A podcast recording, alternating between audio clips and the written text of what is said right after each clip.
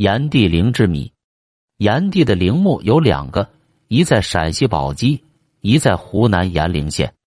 炎帝是中华民族的始祖，他为华夏民族的进步做出了巨大的贡献。出现两个陵墓，是否为两地的人们都想争抢着纪念他？有人认为宝鸡的炎帝陵是第一代陵，炎陵县的炎帝陵是第八代陵。这种说法的根据是什么？炎帝和黄帝一样，同是中华民族的始祖。炎帝姜姓，父少典氏。母女登，传说中的炎帝是我国上古时代一个先进氏族部落的首领，约距今五千多年，为中华农耕文化的创始人。相传他使教民稼穑，故称神农氏；以火得王，故又称炎帝。一般认为，炎帝生于今湖北随州，长于江水，又于陕西宝鸡，后延渭河东下至黄河中游地带。在南去江汉平原及湖南，据史书记载，他始作耒耜，教民耕作，遍尝百草，发明医药，制麻为布，制作衣裳，首辟市场，互通有无，萧同为琴，结刺为弦，作五弦之琴，削木为壶，善木为石，胡石之力，以为天下。他开创了新石器时代的原始农业。是我国农耕文化的首创者，使人们由游猎走向农业，由蒙昧走向文明时代。他和另一个先进氏族部落首领黄帝轩辕氏，先后创造了长江流域和黄河流域的古代文明，为中华民族五千年文明大厦奠定了基石，被海内外炎黄子孙同尊为华夏人文始祖。炎帝陵人称中国第一陵。流传至今的共有两处，一在陕西宝鸡，一在湖南炎陵县。宝鸡的炎帝陵在天台山，至今尚有神农遗迹和传说。天台山上原有停放炎帝遗体的古台寝殿，寝殿已淹没，住处时墙垣基础依然可见。汉白玉的古床仍然嵌在寝堂殿址中央。按当地的传说。神农曾上天台山尝百草便药性，不幸误食了断肠草，因为没有及时找到解药，肝肠断裂而死，就地安葬于莲花台。据史料记载，宝鸡民众祭祀炎帝活动始于春秋，盛于汉唐，每年七月初七日都要举行祭祀活动。二十世纪九十年代初。鉴于涉及到炎帝的古建筑大多毁损，宝鸡兴建了两处炎帝纪念地，即炎帝祠和炎帝陵。另一个炎帝陵在湖南。西晋皇甫谧《帝王世纪》等史书记载，炎帝为民治病，采药来到湖南，日遇七十毒而不辍，最终因误肠断肠草而崩葬于长沙茶乡之围。一些人认为，就是今炎陵县鹿原镇鹿原碑。自汉代开始，人们就在这里奉祀炎帝，建造了炎帝庙。唐代即为奉祀。九百六十七年，宋王朝下旨，在鹿源碑寻得陵墓，建宗庙祭祀炎帝。宋朝的炎帝陵殿仿皇宫式样建造，午门、丹翅、龙壁一应俱全。此后。历代帝王都视此为圣地，并不断派官员前往朝拜、举行大典进行祭祀。人民群众则在此烧香、宰牲祭祀，终年络绎不绝。一千多年来，炎帝陵殿曾多次被焚毁，又经多次修复。建国以后，炎帝陵即被湖南省列为省重点文物保护单位，后被列为全国重点文物保护单位。一九八六年，国家决定重新修建炎帝陵。一九八八年工程完工，重新修复的炎帝陵较前稍有扩大，陵区面积达一千平方米。陵殿建筑群红墙黄瓦，金碧辉煌，气势雄伟壮观。主殿共分四进，亦为午门，午门左右分列戟门和夜门。二进为行礼亭。是奉祀时宰牲敬香烛拜基础。三进为正殿，大型祭祀典礼场所，殿内正中置炎帝金身坐像，四进是墓碑亭和墓冢。有学者指出，国语上说皇帝和炎帝是兄弟，司马迁在写《史记》时就已经否定，炎帝和黄帝根本不是什么同父母兄弟，他们是两个不同时代、不同民族的首领。一般人认为，炎帝生长在江水，黄帝生长在积水，两人都生活在渭河流域，这其实是不可能的。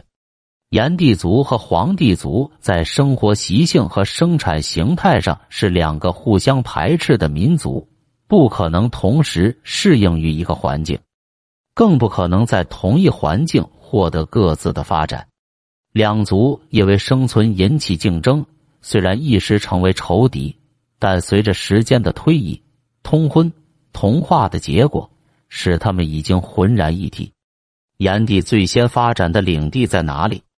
炎帝的领地就在今湖南南部罗霄山脉以西、南岭以北的湘江上游，包括金衡益阳以南的雷水、湘水、潇水诸流域，直至沅水、滋水上游，然后逐步向东、向南、向西、向北发展。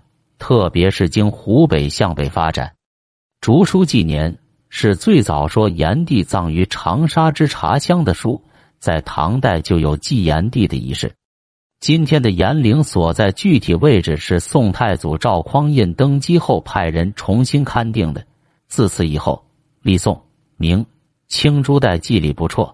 其实除建筑各种方之外，留存墓地的祭文碑刻便有自明洪武四年至清光绪元年历次祭祀所立，共五十三块。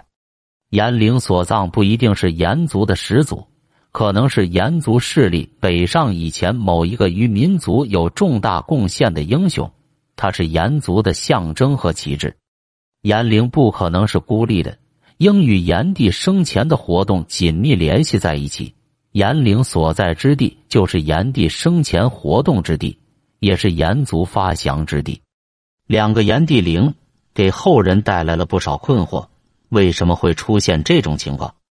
是否是两地的人们在争抢着纪念他？是否两个陵墓都是后人所说的衣冠冢，仅是人们的纪念地？而且说长期在黄河流域活动的炎帝最后崩葬于湖南的炎陵县，是否可信？长期以来，人们并没有能很好的解决这些问题，因而宝鸡和炎陵县各有一个炎帝陵的局面一直存在着。自古以来，两个地区的人们用各自的方式来纪念这位华夏族的始祖。在学术界，一些学者试图解决这个问题，对出现两个炎帝陵的原因进行解释。近年来，较为新颖且有代表性的观点，主要见于杨东辰先生的一些文章中。这些观点对上述问题的解决，足够引起人们深深的思考。炎帝神农氏的父族有熊氏和母族有乔氏，都是古代中原以正、洛为中心地的古氏族。至炎帝时，一处母系氏族的繁荣阶段，社会经济文化已有较大发展，所以便将许多发展创造都集聚在炎帝身上。加之其一族广布于渭水、汾水及黄河流域和长江以南。故又形成大江南北有许多炎帝神农氏的传说和遗迹。宝鸡市南江市城附近有九圣泉神农庙，主要就是纪念当时炎帝为人类做出的贡献。宋人罗密的《陆史》中说：“炎帝主，神农子也，以从事于执筹百书，驱百谷，别其书素深耕，胜作一性。遂天君时而地君才。”于是神农之功广而天下殷振矣。任功而不务，人法而不术，以约列山氏。武帝以来继之。据一些史书记载，这个列山氏主是一个相当能干的首领。他可能是因为兄弟之争，也有可能是贤让，从今陕南宝鸡带领部分族人，沿后世称的武关道，经河南西南部，辗转进入湖北随州。烈山氏是神农氏炎帝之子，自然也是号称炎帝。《史记正义》因或地之说，骊山在随州随县北百里，山东有石穴，西神农生于骊乡，所谓烈山氏也。烈山氏将宝鸡的神农遗迹带入该地，所以这里也有九井神农社。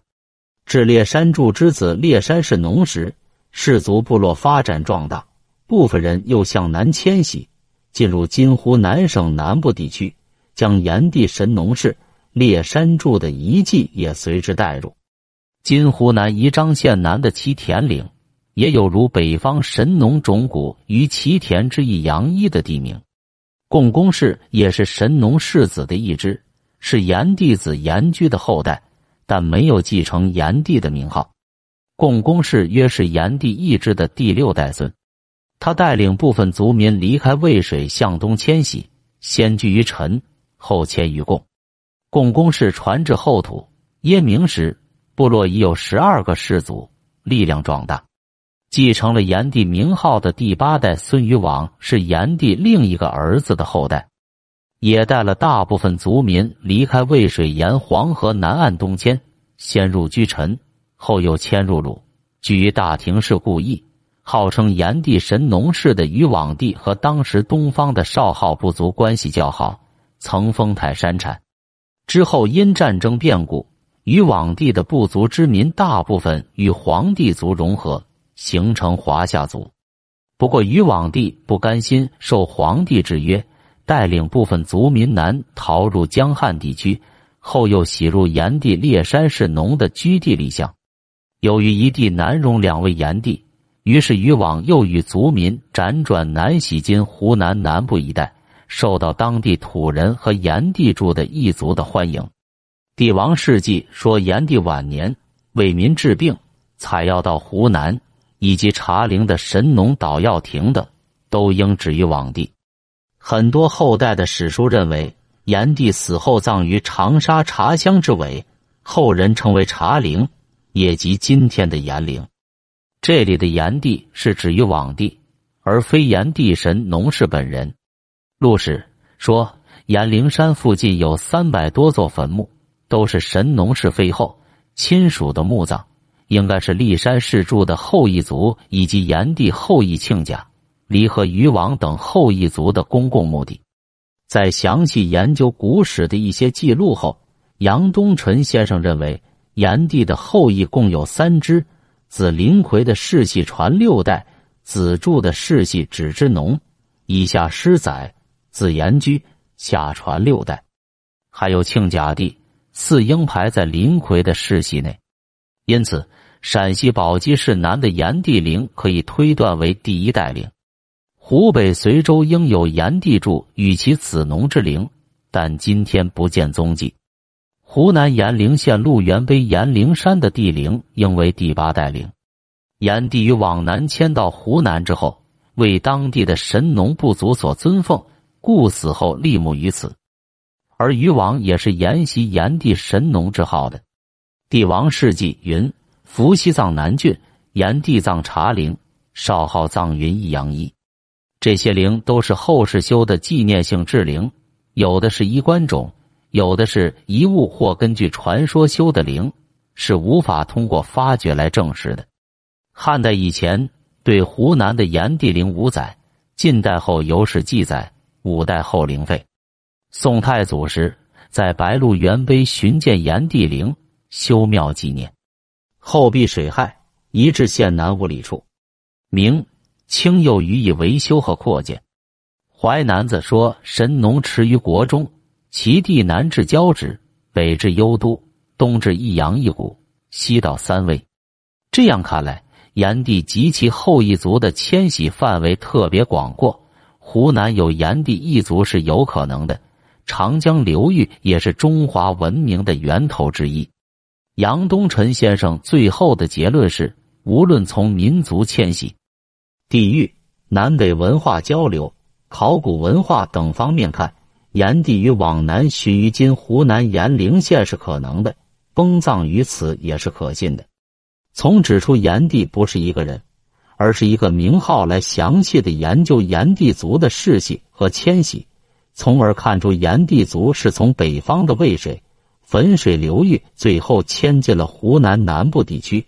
这样新颖的观点，既解决了宝鸡和炎陵县为什么并存两个炎帝陵的问题，同时也使我们看到炎帝陵的真正意义，并不在于是否真是炎帝的崩葬所在地，而是说明了黄河流域的文明和长江流域的文明自古以来是一直相通的，他们共同构筑了华夏文明的进步。这样来解释两个炎帝陵之谜。不知读者是否认可？也有学者探讨了长沙炎帝陵出现的原因，认为长沙炎帝陵与炎帝是否葬在这里无关。在早期传说中，炎帝只是作为古帝王之一的面貌出现，而把炎帝与神农合在一起，称为炎帝神农氏是较晚的说法。《吕氏春秋》和《礼记》载：“天子四十祭祀，均依一定的方位。”炎帝被认为是夏季之神，而立夏之日，天子率百官迎夏于南郊。淮南子把炎帝与南方联系了起来，说南方是火，其地炎帝。《吕氏春秋》高佑主说，炎帝死托祀于南方，这是指在南方行祭祀之礼，并不表示炎帝墓真的与南方有什么关系。《帝王世纪》说，炎帝以盐城墓，位在南方。主下葬长沙，这里用了五岳说，而五岳是战国后期的邹衍所创，水、木、火、土、金五行相似转移。凡帝王之星，必感其意。炎帝被追认作为第一个成火德之瑞的古代帝王，而黄帝作火土德，火生土，得以代炎帝而立。高佑为东汉末人，恰好反映了汉儒的思想。炎帝与南方的关系是在晋至宋代成为定论的。其实长沙炎陵完全是后人推测出来的。宋代统治者认为自己也是火德王天下的。宋仁宗时曾辞祀火运之神。到了南宋，炎帝被纳入宋朝火运体系，作为与国运相系的火神受到顶礼膜拜。不过，宋朝最尊崇的还是皇帝。还以皇帝为肇事始祖，这种观点强调宋初虽定国运为火德，但并未与传说的第一个火德君炎帝联系起来。后来因为一些人对他特别崇祀而得到朝廷认可。笔者认为，两个炎帝陵有可能都仅是纪念性的空坟，都是后人根据一些传说布置的纪念地。因此，两个炎帝陵的出现并不是坏事。相反，倒是反映了后人对炎帝的纪念。